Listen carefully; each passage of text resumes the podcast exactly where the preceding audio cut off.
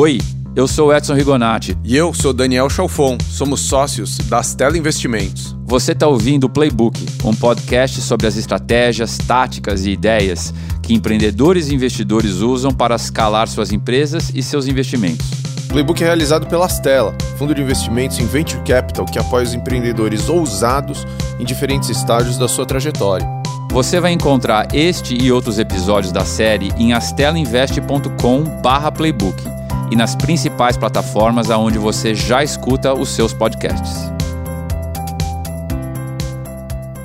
O convidado de hoje é o Flávio Schneider. Veio contar aqui pra gente como é que dá para começar a vida no waterpolo, se transformar num dos maiores gestores do país e voltar pro waterpolo. Flávio, bem-vindo ao Playbook. Conta pra gente como é que você chegou até aqui. A história do waterpolo é que eu comecei a jogar waterpolo com 11 anos e eu gostava muito de jogar waterpolo. É, nunca fui muito bom não, mas me divertia muito. Você treinava quantas horas por dia? Cara, a gente treinava todo dia duas horas e meia. É, muito, muito, era muito pesado, mas era muito divertido porque a gente tinha um time muito legal. Teve uma época que no colégio eu comecei a vagabundear um pouco mais. Meu pai chegou para mim e falou: Meu filho, deixa eu te contar uma história.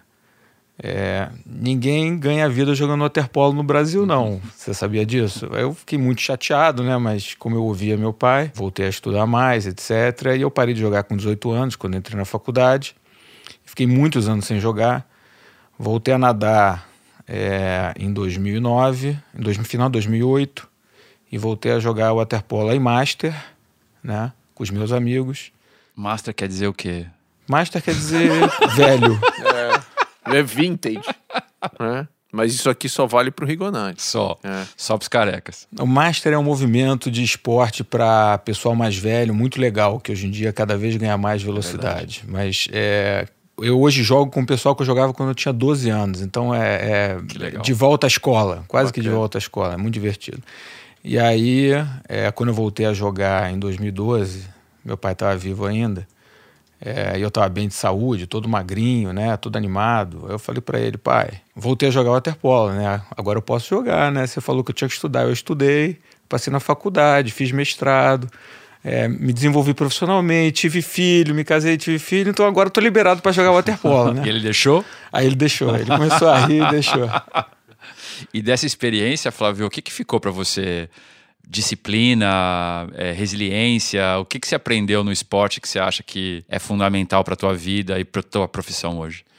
Eu nunca fui atleta profissional, né? Mas eu acho que mesmo é, amador, é, eu acho que a disciplina, é, a ralação, é, você ter objetivo, você ter, é, você ter que todo dia estar tá fazendo uma coisa forte, eu acho que te gera é um efeito muito bom. E você trabalhar em grupo também, né? A gente tinha um grupo muito legal e a gente continuou com esse grupo. Hoje a gente já tem um grupo que a gente viaja todo ano para jogar. Então é um negócio muito legal. E é um negócio que, por incrível que pareça, na idade que eu tô, eu levei, né? De, de, de 11 anos de idade, você acaba levando. É. Muita saúde, né? Uma coisa muito boa.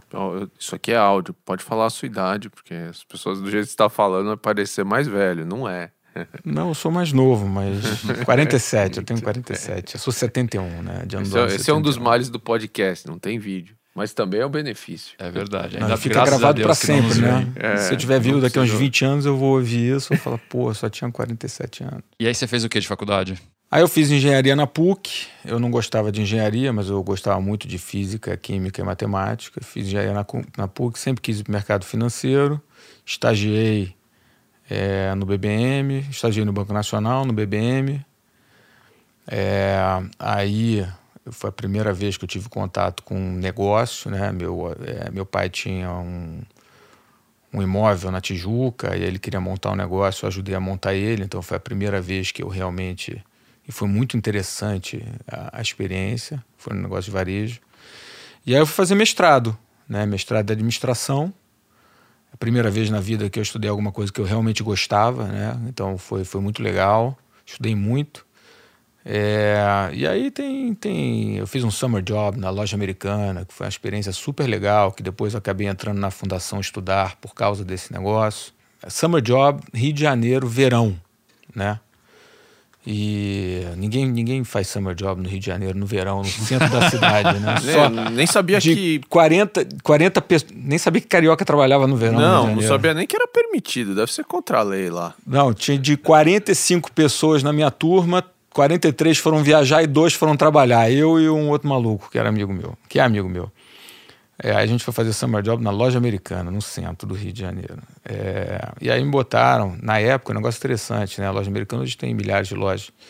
Mas na época a loja americana tinha por meta chegar a 200 lojas. Isso foi em 1990, janeiro de 96. Eles queriam criar um processo de abertura de novas lojas. Chegaram para mim e falaram: Sabia que o McDonald's abre três lojas por dia? Sabe como é que eles conseguem abrir três lojas por dia? Eles têm um processo. Isso já era parte já do, da, da cultura do Beto, barra É, é, garantia. Aí, aí- aí é uma história mais longa, né? Porque Claro. eles, pelo que dizem, né? Eles compraram porque você tinha muita inflação e o varejo você conseguia repassar a inflação e eles conseguiam tradar muita inflação via esse negócio. Eficiência operacional era uma coisa que não era muito importante. Quando a inflação estabilizou, eles tiveram que começar a ganhar é, eficiência operacional. E aí fizeram um trabalho muito grande, é, que levou alguns anos, e eu me lembro que a ação sofreu muito na época, tiveram prejuízos grandes, para melhorar a eficiência operacional. Eu entro depois que esse processo está mais ou menos estabilizado, ali em 96, eu acho. É, e aí eles estão com esse negócio de chegar a 200 lojas. Não me lembro se eles, se eles sofreram mais um pouco ou não, mas é mais ou menos por Claro. ali. É, e aí eles chegaram e falaram, não, pô, então a gente quer, tá bom. E aí você vai ajudar a fazer esse processo. Porra, eu tinha que ir em cada uma das áreas da loja americana tentar desenhar o processo, né? O que, que você faz quando abre uma loja e fazer o processo mesmo, em papel, né? Você foi criar um playbook de abertura de loja. é isso. É, e aí eu nunca consegui ficar muito quieto na minha vida, né? Eu olhava lá para a loja americana e falava, porra, fala para esse amigo meu que estava lá, esses caras estão jogando dinheiro pela janela. Aí ele falava assim, porra, como é que você, cara, você não entende nada de varejo, você nunca entrou numa empresa de varejo na vida. Como é que você está dizendo que esses caras estão jogando dinheiro pela janela? Eu falei, não, estão jogando dinheiro pela janela por causa disso, disso, disso, disso, disso. Aí falou, você não sabe o que está falando. Eu falei, tá bom, então eu vou escrever aqui uma carta lá. Escreva uma carta para o presidente. Escrevi uma carta para o presidente. É, e aí, daqui a pouco, o, o Fersen, né, que certamente não se lembra dessa história, mas me chamou, porra, você escreveu isso aqui? O que, que é isso aqui? Eu falei, não, a história é a seguinte, olha só. Você, mês passado, você vendeu 30 mil sons, não, 40 mil sons é, CCE na época, por 199 reais. Você podia ter vendido por R$ 199,99 e você não vendeu. Você deixou 40 mil reais na mesa. E isso aqui você vê em vários outros produtos. Olha só a sua cartela aqui. Eu mostrei para ele. Ele falou: Não, mas tem um motivo. Eu falei: Qual o motivo? Ele falou: Não, tem um pro- problema aqui de arredondamento de troco. Eu falei: Arredondamento de troco? Ele falou: Então é o seguinte: aí- então é o seguinte. Você vai fazer isso que você estava fazendo e agora também você vai fazer esse projeto. Acabou de ser promovido. É. Eu falei, puta, arrumei sarna, sempre acontece isso, arrumei sarna para me coçar. Aí fui lá, fiz um projetinho, levantei, fui numa loja, vi como que eram vendidos os produtos, qual o ticket médio, quantos itens na média eles levavam, não sei o que, não sei o que, não sei o que. Tinha uma justificativa para o arredondamento de preço, porque, não sei se vocês se lembram, quando o real virou moeda, você tem uma falta de moeda Sim. efetivamente. E a lógica era que se você fizesse arredondamentos específicos, você conseguia facilitar o troco no caixa. Então tinha que provar que aquilo não era verdade, né? provando que aquilo não era verdade, mostrar que a política de arredondamento estava errada, consequentemente que estavam ganhando, jogando dinheiro pela janela. Então essa, essa era a meta. Né? E aí eu fui lá, é, fiz um levantamento numa loja e basicamente a resposta era a seguinte: na média, um cliente da loja americana comprava quatro itens. Obviamente você tem distribuição disso, né? mas na média, quatro itens. É, e aí o arredondamento era o seguinte: até dois reais você não tinha arredondamento, era de um e um centavo. De 2 a 5 era de 5, 5 centavos, 5 a 10, 10 e 10, aí até um real. Então, se você falasse assim, pô, na média o cara compra quatro itens. Você tem um outro fator que é o seguinte: 99% dos produtos que a loja americana vendia eram a, até dois reais. Então, fala assim, qual a probabilidade de alguém entrar na loja americana, comprar quatro itens, sendo que um vai ser aba não vai ser abaixo de dois reais? É quase zero, né? Claro. Consequentemente, não faz sentido nenhum você fazer arredondamento de preço. consequentemente, eu estava certo. Vocês estão jogando dinheiro pela janela. aí, aí ele falou: não, então tá bom. Então agora faz aí um cálculo. Aí, sei lá, o cálculo dava 10 milhões de reais, só com amostragem. Com zero de capex, você fazia 10 milhões de reais de margem. É uma coisa de maluco. E aí, cara, fala, porra. E aí chamaram, não, você tem que largar o mestrado, vim para cá, não sei o quê. Eu falei, não, não vou largar mestrado nenhum. Eu tô, eu tô bem no meu mestrado ali, né? Você tinha uma cabeça de ser mais é, acadêmico naquela época? Ou, Nunca ou você já tive tinha um... cabeça de acadêmico. Nunca. Eu fui caindo no mestrado absolutamente por falta de coisa melhor para fazer. Porque o Rio de Janeiro, na época, estava em muita crise. É, eu queria voltar para banco, os bancos não tinham, e eu achava que fazia sentido fazer um mestrado, uma coisa que eu gostasse. Aí disso eu acabei entrando na Fundação Estudar, né?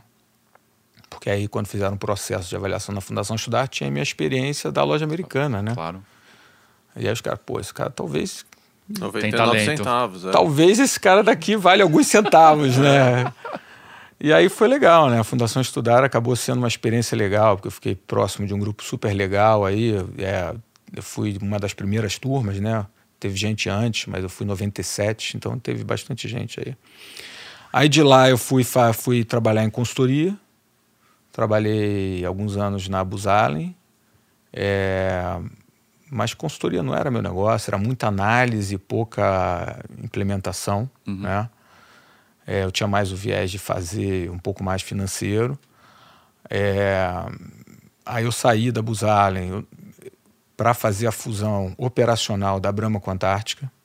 Né? Eu não queria, eu não queria mais consultoria, mas aí pintou esse projeto e eu achava que era um projeto que, como eu já conhecia o pessoal lá da 3G, né, indiretamente, a história, né, pela Fundação Estudar, uhum eu falava, cara, esses caras sabem tocar empresa, eu acho que eu tenho que aprender como é que esses caras fazem. Claro. Ali eu achava que era um. E foi uma oportunidade muito importante, porque é, a Brahma já em 99 já era muito bem tocada, né? E basicamente o projeto foi pegar as ferramentas de gestão da Brahma e levar para a Antártica. E todo esse negócio de orçamento base zero, que é falado hoje, que virou moda uns 3, 4, sei lá, 5 anos atrás, já em 99 então, moeda corrente. Né? Quando eu fui montar o meu negócio depois, o primeiro negócio que eu montei sozinho, né? É, eu já usei estruturação de OBZ para fazer o negócio. Claro. E todas as empresas que eu entrei depois já, já usava isso. Então ali eu aprendi a tocar qualquer empresa, né? Você, você fala assim, porra, agora eu entendi como é que você faz a gestão de um negócio. Você tem a ferramenta, você tem um ferramental básico ali para isso. Aí é a onda da internet, né? Eu não gostava de consultoria, banco muito difícil, né? Depois que você sai do track ali, acabou ficando mais difícil. O Brasil sempre em crise ali nos anos 90. Eu sempre quis montar um negócio. E aí me chamaram para alguns projetos. Eu falei, ah, sabe uma coisa, eu vou inventar um aqui então. Já que estão me chamando, tá pô, eu vou inventar um e vou fazer o meu, né? E aí acabei que eu criei um negócio de educação é, que retrospectivamente falando não tinha nem pé nem cabeça, porque era muito cedo, né? Esse negócio demorou 20 anos para se desenvolver. Engraçado que eu tive uma vez, eu tive a contato há uns dois, três meses com uma empresa que, que era muito parecida com o que eu queria fazer.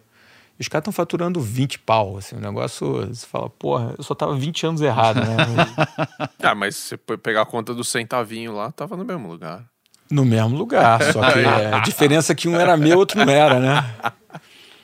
É, mas foi muito legal, porque é assim, é, eu, eu acabei, indiretamente, eu acabei sendo investido da Ideiasnet, mas eu me orgulho muito de ter feito um negócio e não ter dado certo, mas dentro do não ter dado certo, ele deu tudo certo, né? É, porque eu tive... Como é tinha, é que é isso? Eu tive 14 sócios, eu fechei a, a empresa por unanimidade de votação, é, eu fui o liquidante, eu no segundo mês já eu abri mão do salário, eu era, eu era meio que o sponsor do projeto, tá. né? Quando eu vi que o negócio era mais difícil, que a Nasdaq já estava implodindo, que o mundo era outro, eu falei, eu abro mão do meu salário. É, e, e aí cheguei lá, combinei lá com o pessoal do 10net que eu ia fechar. Conseguimos, por unanimidade, que todo mundo aceitasse isso, entendesse. Fui o liquidante, que sabe aquela história no Brasil, ninguém consegue fechar a empresa, eu fechei a empresa. É, dei baixa em todos os registros, fiz um book, contratei um advogado, fiz um book com todos os registros que todo mundo fala que é impossível fazer, é, com balanço de fechamento publicado no jornal, com um cheque. Tá aqui, ó. Você pode me chamar de qualquer coisa, Zero de mas você pode me chamar de qualquer coisa, cara, mas tá aqui as contas todas certas, sabe? É, pode ter sido incompetência, mas o dinheiro tá aqui, foi aqui que foi utilizado. E nunca tive um problema na minha vida. Isso é uma coisa que, que eu sempre gostei de fazer negócio direito. Né? E eu acho que dentro do dado errado, que era uma das possibilidades, ele deu errado direito sem, sem ter dado problema. Você acha que isso é, é um, é um exemplo de como que às vezes as pessoas elas gostam de dar desculpa na burocracia brasileira para não fazer a coisa certa? Eu, eu- é, A resposta não é tão simples, porque eu tive o benefício de ter é, uma, uma operação curta. Tá. E tendo uma operação curta, é, você tem menos complexidade. Então Entendi. é mais fácil fechar, isso é um, isso é um fator verdadeiro. É, o segundo ponto é que eu acho que é, muita gente usa a dificuldade da burocracia para se justificar, Sim. né? Porque eu, eu sempre digo que justificativa existe para tudo. né? Você pode aceitar ou não. Eu não gosto de aceitar a justificativa. Claro. Eu acho que você tem que dar um jeito dentro da, da regulamentação e dentro da lei né, e dentro do ético para fazer o que tem que ser feito. Mas se vira, cara. Porque se começar a usar justificativa, cara, acabou. Você, pô, vai ficar até amanhã, né? Então, de certa forma, de vez em quando, você tem que ser meio intolerante com justificativa, né? É, e, é, business não é que nem é, paternidade, né? Claro. business você tem que ter resultado. O esforço não é suficiente. Paternidade, o esforço é que é o demandado. Claro. Porque a criança pode não conseguir alguma coisa, você tem que aceitar é, as limitações de cada um. É, então, business você tem que ser um pouco mais duro do que uma coisa, uma coisa, outra coisa, outra coisa. Também você não pode usar os, os critérios de business para ser pai, que acho que não vai funcionar. Acho que a gente pode fazer uma sessão de aconselhamento de pais aqui com você depois. Não, não sei, não, não, não sei se essa é uma especialidade minha, mas. é. E, e depois disso, você foi para a G Telecom. Aí a Buzala me chamou de volta. é, aí eu fiquei um pouco, aí que eu comecei a meter com o Telecom. Tá. É, e aí, logo depois, a G Telecom, um headhunter me chamou para a G Telecom. E eu já queria um negócio mais empresa, né? E lá era um meio que um. é, era uma holding com recursos do grupo para investir em setores muito específicos. É, na época, o grupo ele tinha três braços totalmente diferentes. Né? Um é a construtora, que todo mundo conhece por esses problemas aí que tem. É, você tinha um outro grupo de investimento que ficava em BH, que era a, concessões, que tinha outros ativos, só participações. E tinha gente que era só participações também, só que focado em TI e em telecom. Tá.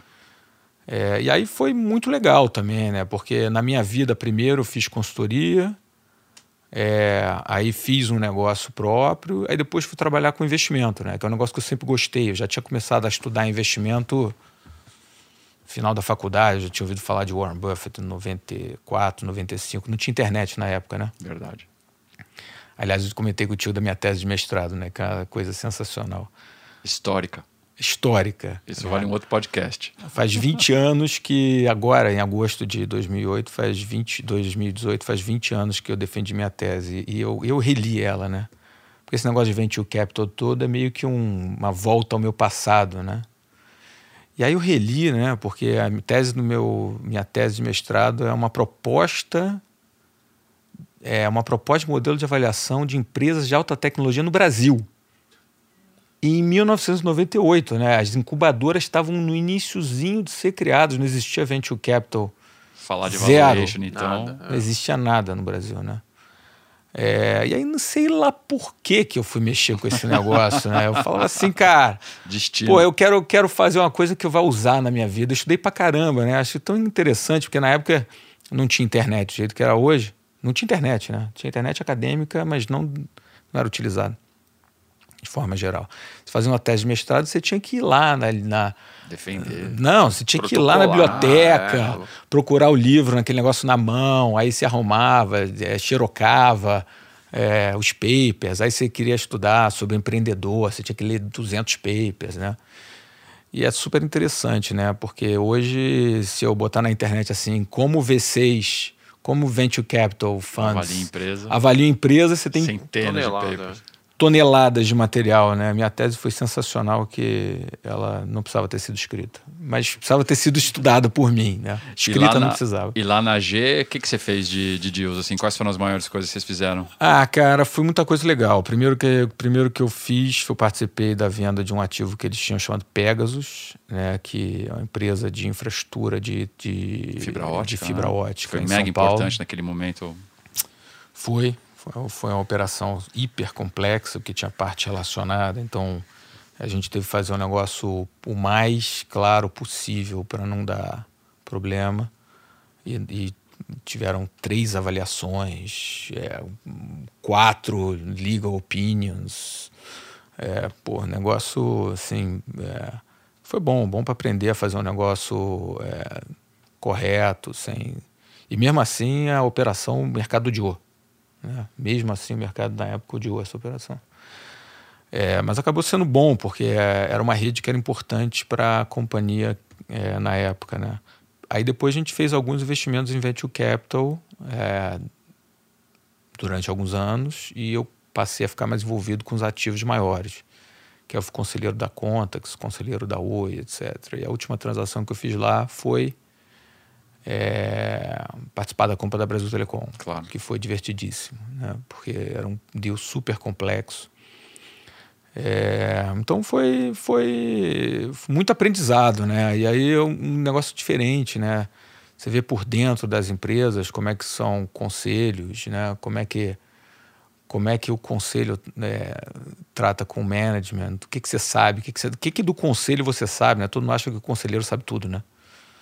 É, mas que não é bem assim, né? Você tem uma simetria de informação grande, você tem mais informação que o público e uma simetria de informação. E aí, na época, eu já, já fazia meus investimentos em bolsa há muitos anos, né? E eu já achava que meu período lá já tinha, já tinha meio que dado, né? Porque eu não acreditava no projeto da Oi, né? lá atrás, na formação, na junção da Brasil Telecom com a, com a Telemar. Isso estou falando de 2007, tá? Eu não acreditava porque é, era meio claro que naquela época você estava passando por um ponto de inflexão operacional em que a geração de caixa da companhia era dali para baixo de forma consistente e reversível, né? E na minha cabeça estava muito claro, né? E aí você ia juntar as duas empresas e não ia funcionar de jeito nenhum, porque você estava tendo uma corrosão gigante é, do cash flow dela através da perda da telefonia fixa para móvel e banda larga, né? E, e, o grande motivo disso é a regulamentação, né? Por incrível que pareça, a companhia, a regulamentação, ela foi desenhada. É, tiveram vários outros problemas, obviamente, mas eu acho que o início do problema é a regulamentação. É, ela foi desenhada em 96, 97 para privatização é, só para lembrar, a telefonia fixa ela foi um monopólio natural durante 100 anos. Verdade. Era equivalia à, à, à distribuição de energia elétrica, o que a Eletropaulo tem em São Paulo, uhum. que a Light tem no Rio. Um monopólio, sempre foi tratado como monopólio.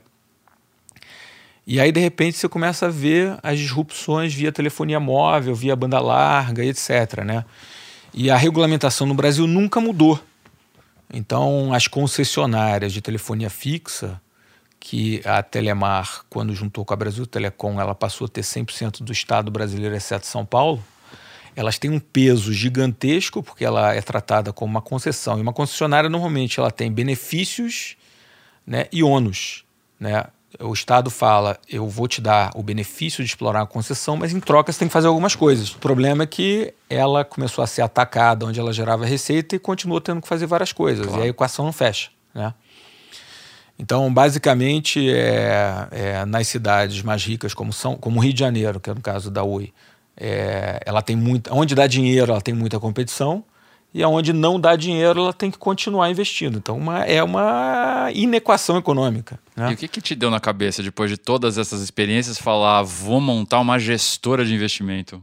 É, era aquela, aquele fetiche de ter ido para o mercado financeiro no começo da carreira? Não, não. Eu sempre, eu sempre, eu sempre soube o que eu ia montar na minha vida, que eu ia trabalhar com alguma coisa própria é, ligado ao mercado financeiro. E aí, essa indústria de gestão, ela foi sendo criada, né?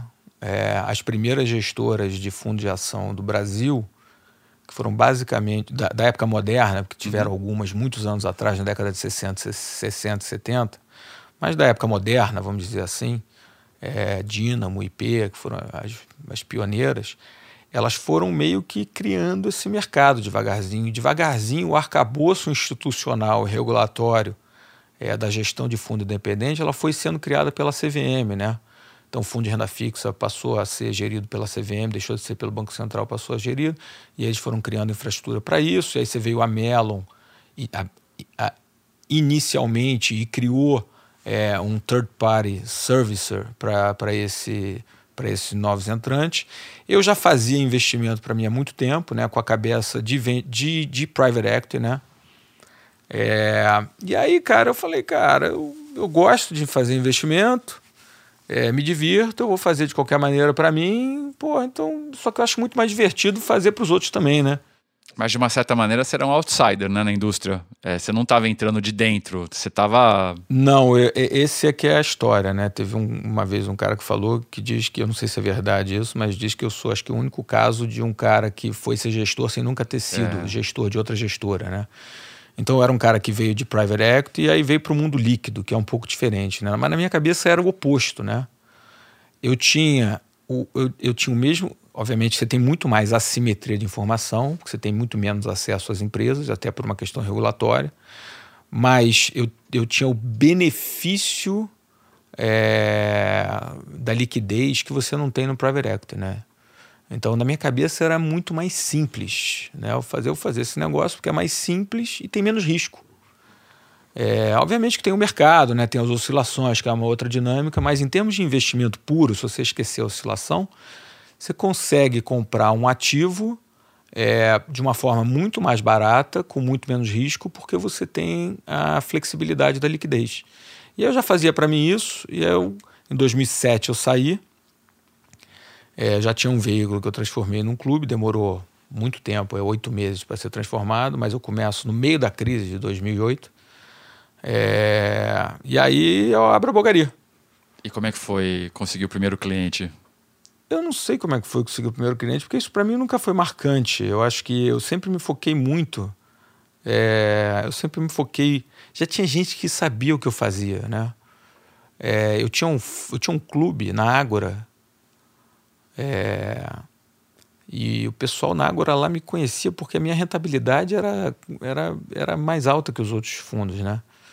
E aí, e aí o tinha um pessoal que sabia, sabe? Sei lá, eu comentava, sei lá, não sabia. E aí, à medida que eu abri, teve.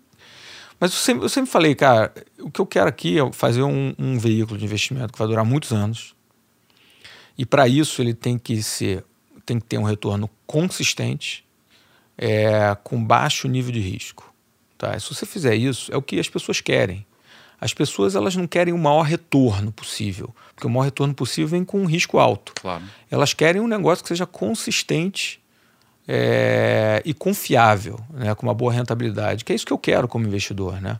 Você não quer entrar num negócio sabendo que você pode ganhar 200 e perder 50. Agora, isso entra justamente é, no, no, oposto do venture capital, né? Como é que o venture capital entra dentro dessa tua equação? Então, o venture capital ele não entrava dentro dessa equação, né? Porque é, eu não acreditava em venture, porque eu já tinha feito, né? É, eu não acreditava em venture capital no Brasil e eu sempre tive muita dificuldade de, de acreditar em private equity no Brasil.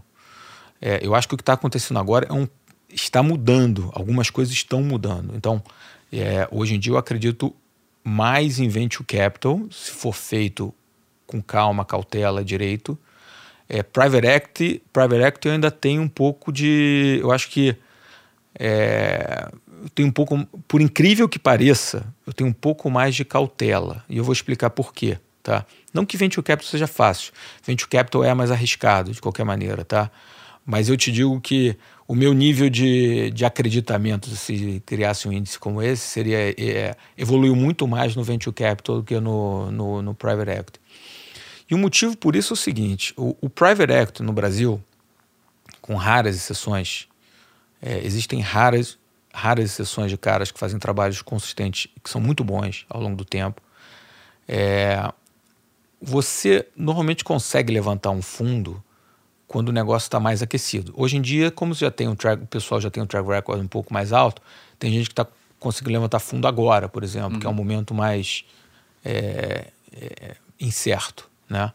Mas é, normalmente a lógica é: você consegue levantar dinheiro quando o pessoal está mais animado, quando o pessoal está mais animado, você é obrigado a investir o dinheiro, os preços estão mais altos, né? Parte da equação de private equity é, passa por alavancagem, é, aí você junta preço mais alto com alavancagem no Brasil, que é um país volátil economicamente, macroeconomicamente falando, você está criando aqui meio que, em certos casos, uma bomba relógio. Então, você vê, se você analisar é, 10 anos para trás, é, muita gente perdeu muito dinheiro com esse negócio, porque várias empresas quebraram. Né? O cara entrou numa crise alavancado e fica muito difícil ele sobreviver. Então você tem que andar muito mais cauteloso, você tem que entrar muito mais barato, você tem que entrar com muito pouca dívida, se é que você vai entrar com dívida, sabe? Ter um projeto de muito mais longo prazo, com muito mais cautela. Esse, esse é um equívoco que de vez em quando as pessoas, é, a grande maioria é, dos livros e da documentação e da, do conhecimento acadêmico que existe, ele vem de mercados desenvolvidos, né? Uhum. principalmente Estados Unidos. Claro. Só que não dá para você importar a valor de face esses negócios. Né? Não dá para você ser um Warren Buffett no Brasil do jeito que ele é lá. Entendeu? Quem tenta fazer isso aqui muitas vezes se, se estrepa. Né? E como é que você moldou o teu modelo mental? Assim, qual é o teu playbook para você olhar para oportunidades, avaliar e decidir quando comprar, quando vender? Então, é, o conceito de investimento ele é um conceito razoavelmente simples. Né? É, a, difícil sempre é a execução né, e a análise, mas o conceito é razoavelmente simples. Se você pegar um ativo, é, pagar por esse ativo um preço adequado, preferencialmente barato, e esse ativo melhorar ao longo do tempo, então você pega um ativo que vale, por exemplo, simplificando, 12 vezes lucro, você paga 9 vezes lucro por ele e o lucro cresce ano a ano, né? É, a probabilidade de você ganhar dinheiro é muito elevada, tá certo? O conceito é simples. Uhum. Só que você tem que ter o tempo a seu favor. Claro. Né? Para ter o tempo a seu favor, você precisa que a companhia ela reinvista o capital de uma forma adequada, ela tenha um bom retorno sobre o capital, ela tenha crescimento e você tenha tempo. E ter tempo normalmente passa por você não ter dívida. Né? Você ter o tempo tem que estar a seu favor. Então, esse é o grande framework de investimento. Aí você tem que fazer os ajustes para as coisas dependendo do que você vai fazer. Tá? Compra o ativo, o ativo vai melhorar, paga o preço adequado, a probabilidade de você ganhar dinheiro é muito alta. É... No venture capital você tem outros fatores, né? no venture capital, como o negócio ele é, ele é menos criado, você tem que estar, tá, você tem que ter os fundadores muito grudados lá, né? Eles têm que, têm que ter o stickness é, no projeto é, e eles têm que não é, tem que, eles têm que ter muito a perder se eles saírem do projeto. Esse é o primeiro ponto. Segundo ponto, o modelo tem que fazer, tem que ter pé e cabeça, né? É, se você e aí você tem que pagar um preço adequado. Que esse é o problema que a gente está vivendo mais ou menos hoje em dia né, no mercado que eu vejo de venture capital. Acho que tem, tem... Mas por que, que um cara na tua posição hoje você está com um bi meio de ativo sob gestão? 1,300 de um bi 300 de ativo sob gestão, né? Ou seja, mercado líquido. É, o, o, que, que te fez é, é olhar para venture capital e, e, aonde isso se encaixa com a tua filosofia de investimento? Então vamos lá, vamos, então vamos voltar. Então é, vamos chegar lá. O que, que, que, a gente fez então lá atrás? É, devagarzinho fui desenvolvendo a gestora, é, querendo ter um veículo de investimento muito consistente ao longo do tempo e que durasse muitos anos. Para isso, você precisa ter, acho que tem dois riscos relevantes, é, duas dimensões de risco relevante que você precisa avaliar. A primeira é como é que eu estruturo a gestora para te entregar isso. A segunda é como é que eu estruturo o portfólio para entregar isso. Se você não tiver uma gestora focada no longo prazo, você não consegue entregar um resultado de longo prazo. Então, se você tiver uma equipe é, que não entenda que o projeto é de longo prazo, é, que tenha um nível de ansiedade é, e ambição de muito curto prazo, você não consegue entregar um produto de longo prazo. Você não consegue. Então, é, primeiro, a equipe tem que ser alinhada, tem que ter a cabeça correta e a gente quer que as pessoas sejam sócios. Segundo, você tem que ter uma base de cliente boa, desconcentrada, que entenda o que você está falando. Você não pode estar tá na mão de ninguém, especificamente. E terceira, em qualquer business, você tem que ter custo fixo baixo. Não existe business com custo fixo alto, tá? Custo fixo baixo, as pessoas acham que é só para você ter um retorno financeiro maior. Não é. O custo fixo baixo ele te gera flexibilidade, ele te gera staying power, ele te gera a capacidade de você manter a estratégia e não fazer bobagem ao longo do tempo. Você não precisa tomar nenhuma decisão louca de curto prazo. Louca de curto prazo para viabilizar. Então, você faz, falar é muito simples. Sim, fazer é. durante 10 anos a mesma coisa é um pouquinho mais complicado. Né? Só, só para complementar, aí o que acontece? Na carteira, aí você tem que ter a gestão de portfólio. Então, a gente, por exemplo, quer modelos de negócio, como eu falei, modelos de negócio que a gente entenda, que sejam sustentáveis, com alta probabilidade de melhorar. Para isso, normalmente, a gente tem que estar em, em indústrias saudáveis, com competição mais ou menos é, sob controle, que não tem uma competição muito desenfreada, é, bons times, é, boa rentabilidade, bons produtos, etc. Uma cultura bacana, tem algumas características. Você não pode ter muita concentração na carteira, né? porque concentração, o downside é que se você errar, você vai. Você, prejudica você muito vai a prejudicar performance. a tua performance a longo, longo prazo, é isso que você não quer. E você não pode ter muita iliquidez. Né? O Brasil tem que tomar muito cuidado com a liquidez, porque a liquidez ela flutua muito. Esse é o nosso arcabouço e a gente foi desenvolvendo ao longo do tempo. O que, que aconteceu nos últimos anos, de fato? Né? Eu fiquei 10 anos focado na gestora, né? até tive a oportunidade de fazer alguns investimentos em tecnologia ao longo da vida, é, mas o fato é que o mundo mudou. Né? Aquele mundo, quando eu tive a empresa é, de internet nos anos 2000 que tinha 2% de banda larga, ele acabou, né?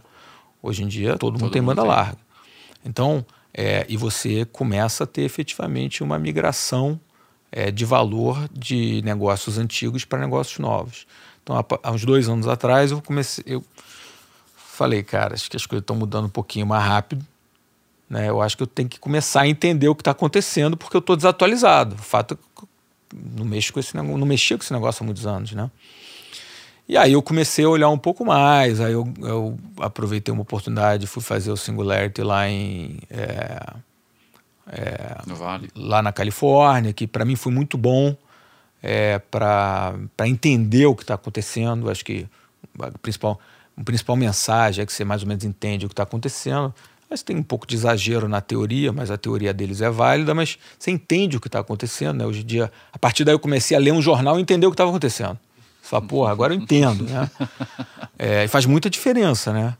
É, e, aí, e aí, do lado do nosso lado da gestora, qual a importância? A gente saber o que está acontecendo para evitar os grandes erros dentro do portfólio e para, em algum momento, começar a participar desse mundo novo que as pessoas não, perce não perceberam. Flávio, o que, que você olha quando você vai escolher um gestor de venture capital? Cara, primeiro é o seguinte, eu acho que gestão você tem que ter experiência, né? É, eu acho que como o mercado de venture capital no Brasil ele é novo, primeiro, vamos voltar um pouquinho nessa história. O pessoal fala muito em fazer aqui, fazer lá fora, né? É, eu acho o seguinte, é, fazer lá fora faz sentido se você conseguir entrar no clubinho lá de fora. Claro. Né? Porque tem vários estudos que mostram que são pouquíssimos os gestores lá de fora que conseguem ter um retorno. É, eu até brinco, né?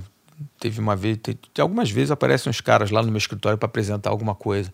Falo, porra, pro cara ter saído de Israel, de Estados Unidos, ter passado pela mim. Europa, Pô, rodou o mundo todo e parar no Jardim Botânico no Rio de Janeiro, é que provavelmente ninguém quis esse negócio, né, cara?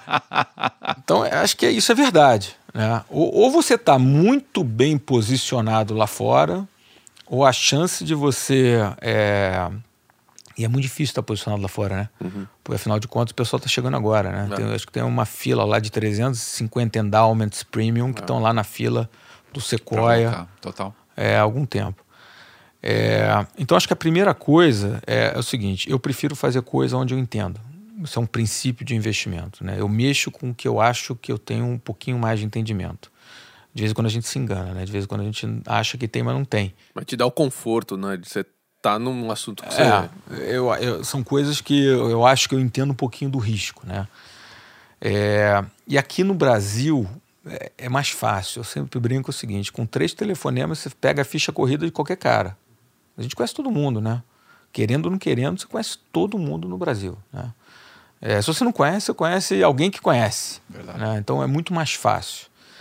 É, e eu acho que tem poucos caras no Brasil que já têm fundos rodados. E isso é o primeiro, é o primeiro ponto. Né? É, tem um cara que fala para mim né, que, que custa 20 milhões de dólares né, você criar um venture capital. Né? Então, depois que você testa algumas vezes e erra, você mais ou menos aprende. Eu demorei 10 anos para me convencer que eu sabia pra, que, eu, que eu sabia o que eu estava fazendo comprando ação. 10 anos, literalmente 10 anos. 10, 10 anos depois da primeira ação que eu comprei, eu falei: eu acho que eu sei o que eu estou fazendo. fazendo. Posso fazer direito. Então eu acho que é muito parecido com isso. Você tem que ter caras é, que têm experiência nesse negócio, que são raros os caras no Brasil que têm experiência, porque várias das primeiras gerações foram ficando. Né? Você teve algumas tentativas lá atrás, na década de 90, muito tímidas, teve outras no início de 2000. Então, tem uma galera mais nova aí que tem um, um track record. Segundo é o seguinte, como eu acho que eu, é, esse negócio de investimento é um pouco meu mundo, é, eu acho que você tem que falar com um cara que sabe, é, que conhece o negócio. Né? Esse negócio de venture capital ele é diferente. Né? Existe efetivamente o tal do ecossistema, que é uma coisa meio abstrata, mas existe. Né?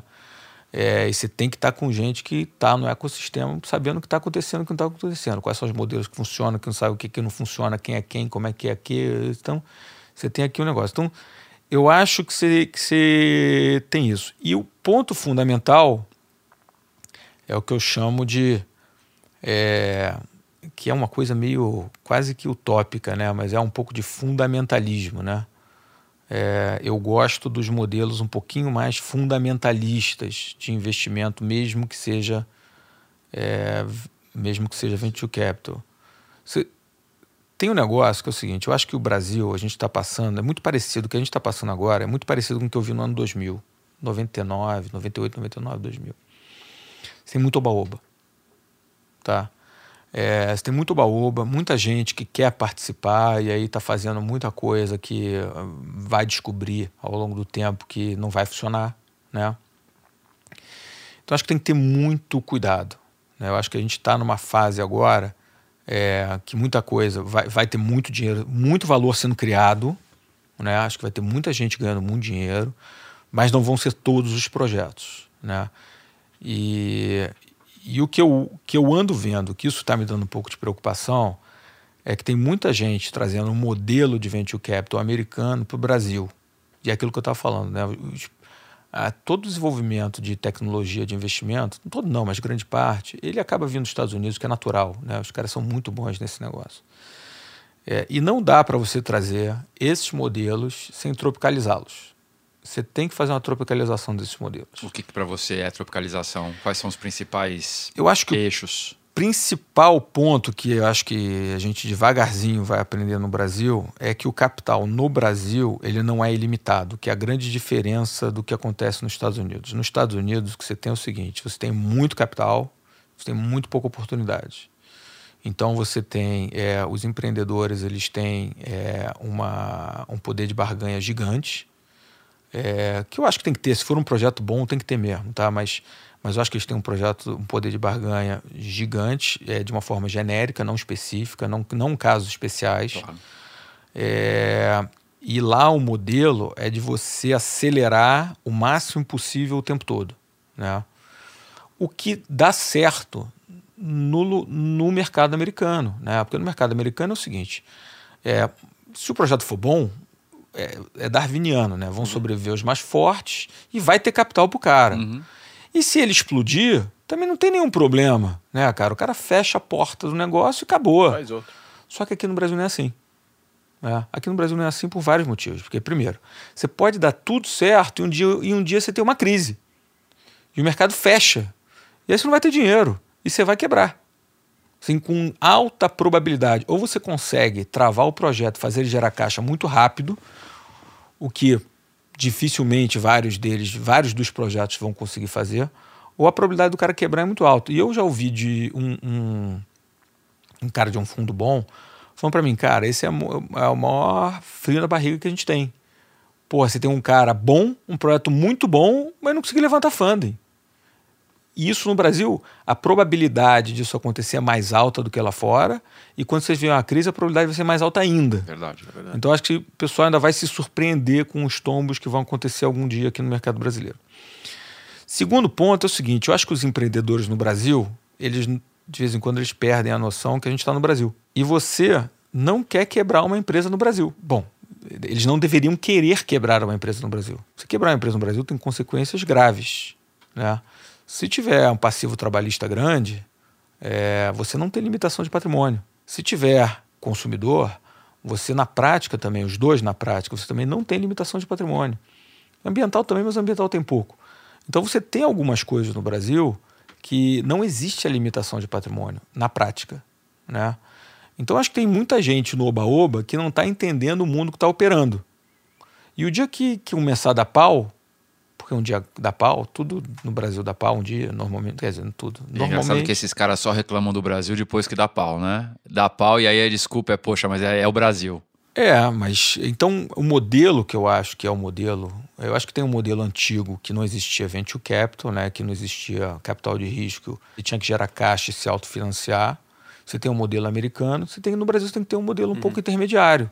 Interessante é um pouco é, americano descontado, o cara tem que crescer um pouco mais devagar, ele tem que gerar um pouco mais de caixa e ele tem que sempre é, saber que ele não vai estar exposto num grande erro. Né?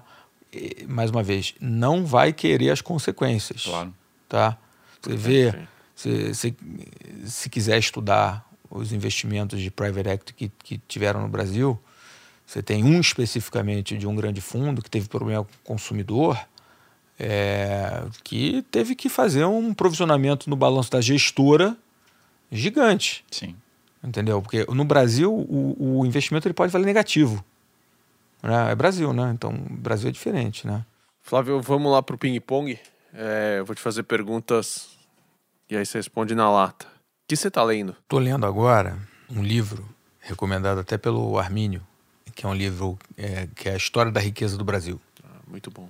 Que eu acho que é para entender um pouco mais dessa herança que a gente tem e meio que concluir o que eu já concluí, mas que não vem ao caso aqui. É. Quem te influenciou? Cara, eu acho que sem dúvida. Meu pai influenciou muito, né? Apesar de eu sempre ter fingido a vida inteira que eu não ouvia ele, mas você vê que no final das contas você sempre. Tava entrando. Ouve, você sempre ouve o pai, né? Mas eu acho que tem um cara também que é muito falado, mas que as pessoas olham ele pelo lado errado, que é o tal do Warren Buffett, né? Acho que as pessoas olham o Warren Buffett muito pelo lado do investimento, né? Eu acho que ele tem mais, eles têm mais sacadas de vida que são interessantíssimas. Não estou falando que ele, da forma como ele investe, da forma como ele, é, é, como ele se posiciona na mídia. Ele faz muita coisa diferente do que ele fala e a história não é bem assim, né? É, depois de ter lido, sei lá, 20 livros de tudo que é ângulo possível e imaginário diferente, mas ele tem umas sacadas que são legais é, como você ajustar a tua cabeça para fazer as coisas, sabe? Que eu acho que te dá um te dá um senso ali de, de, é, de julgamento um pouquinho diferente, né? Eu acho que são caras interessantes, né? Uma fonte de informação. Eu brinco lá no escritório que todo mundo tinha que ler BDI todo dia, né? Hoje em dia não se lê BDI quase, ninguém mais lê BDI, mas eu acho que sempre tem que olhar. O que, que é BDI? É o boletim da, da Bolsa, né? Ah. Que é o documento oficial do pregão, né? Eu, eu brinco, cara, como é que vocês não leem o BDI, cara? Isso é uma coisa. Coisa de velho, né? é, mas de lá tem um extrato de tudo, porque as pessoas olham normalmente, eu brinco, todo mundo quer olhar o que quer olhar, né? Aham. E quando você olha um negócio que tem tudo, tem uma opção de coisa lá que você, você não ia querer olhar. E você lê BDI todo dia? Ah, já foi a época, né? Mas eu olho de vez em quando. Pegou.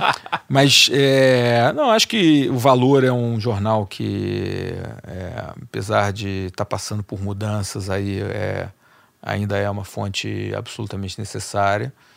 O grande milagre, é, eu acho que o grande milagre da, do jornalismo é The Economist, né, cara? Que é uma coisa assim, que toda vez que eu leio aquele negócio, eu falo, porra, não consigo entender como é que esses caras conseguem escrever um negócio dessa qualidade toda semana Você lê toda semana?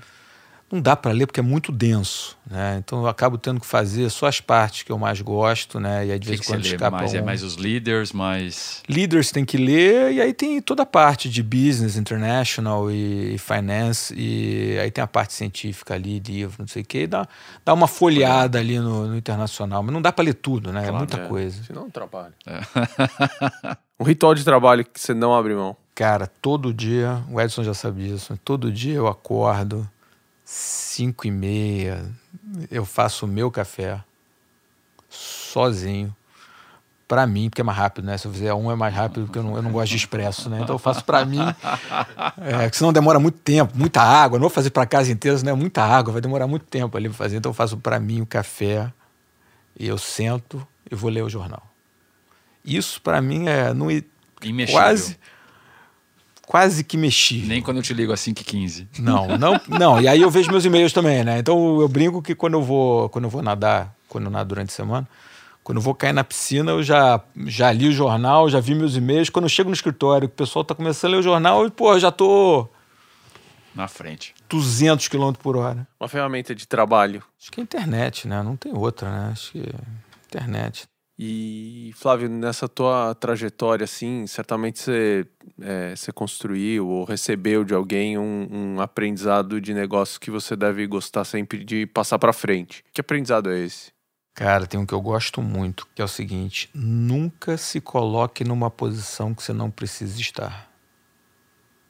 E as pessoas se colocam, cara. É um negócio tão interessante. Você consegue dar um exemplo? De vez em quando você vê o cara tá com a cabeça toda errada, entendeu? É, é, é psicológico. O cara tá se colocando numa posição que ele não precisa. Ou de vez em quando é business, o cara toma uma decisão que ele vai se botar em xeque lá na frente que ele não precisa. Sabe? Então, é, essa vida toda nossa de criar gestora, quantas vezes você acha que não vieram com a genial ideia para gente fazer private equity ou venture capital ou fazer short em ação ou fazer qualquer outra coisa? Porque eu já fiz, já, os meninos lá do escritório falavam, pô, Flávio, você já fez isso, você não acha uma boa ideia? Eu falava, não, acho péssima ideia, sabe? É, mas por quê? Não, cara, pelo seguinte, cara, a gente só faz isso Foco? foco total. A gente só faz isso porque se eu fizer o private equity, o que vai acontecer um dia, que isso acontece um dia, é que um dia o presidente da empresa que você investiu ele vai embora. E eu quero saber quem vai lá tocar esse negócio. Eu não quero estar nessa posição. Entendeu? É uma responsabilidade fiduciária com o dinheiro dos outros que eu não quero estar. Entendeu? Eu não quero esse tipo de coisa. Eu quero fazer o que eu sei fazer. Então eu não preciso botar numa posição que eu não preciso. Entendeu? Eu acho que as pessoas menosprezam as decisões erradas que elas podem tomar e as consequências secundárias. O problema são as consequências secundárias, porque a primária todo mundo vê. a verdade. secundária, o cara não tem, porra, Nem lembra. não, não tem a disciplina de olhar. E aí daqui a pouco ele vai ver ele tá na beira do abismo. Isso Foi. acontece muito. Incrível Animal. ver tudo isso de um cara que jogou waterpolo. Pô, é, é mais uma hora aqui que tem muita história Tiveram boa. vários outros caras que jogaram waterpolo. A lista é grande. Já tá até Não, a convidado lista não é gravar grande, de mas novo. tem outros. Obrigado, Flávio. Valeu, Flávio. Valeu, pessoal. Você ouviu o Playbook, um podcast sobre as estratégias, táticas e ideias que empreendedores e investidores usam para escalar suas empresas e seus investimentos. Ouça esse e outros episódios acessando astelinvest.com.br playbook ou na sua plataforma de podcasts preferida. Obrigado pela sua audiência e até a próxima.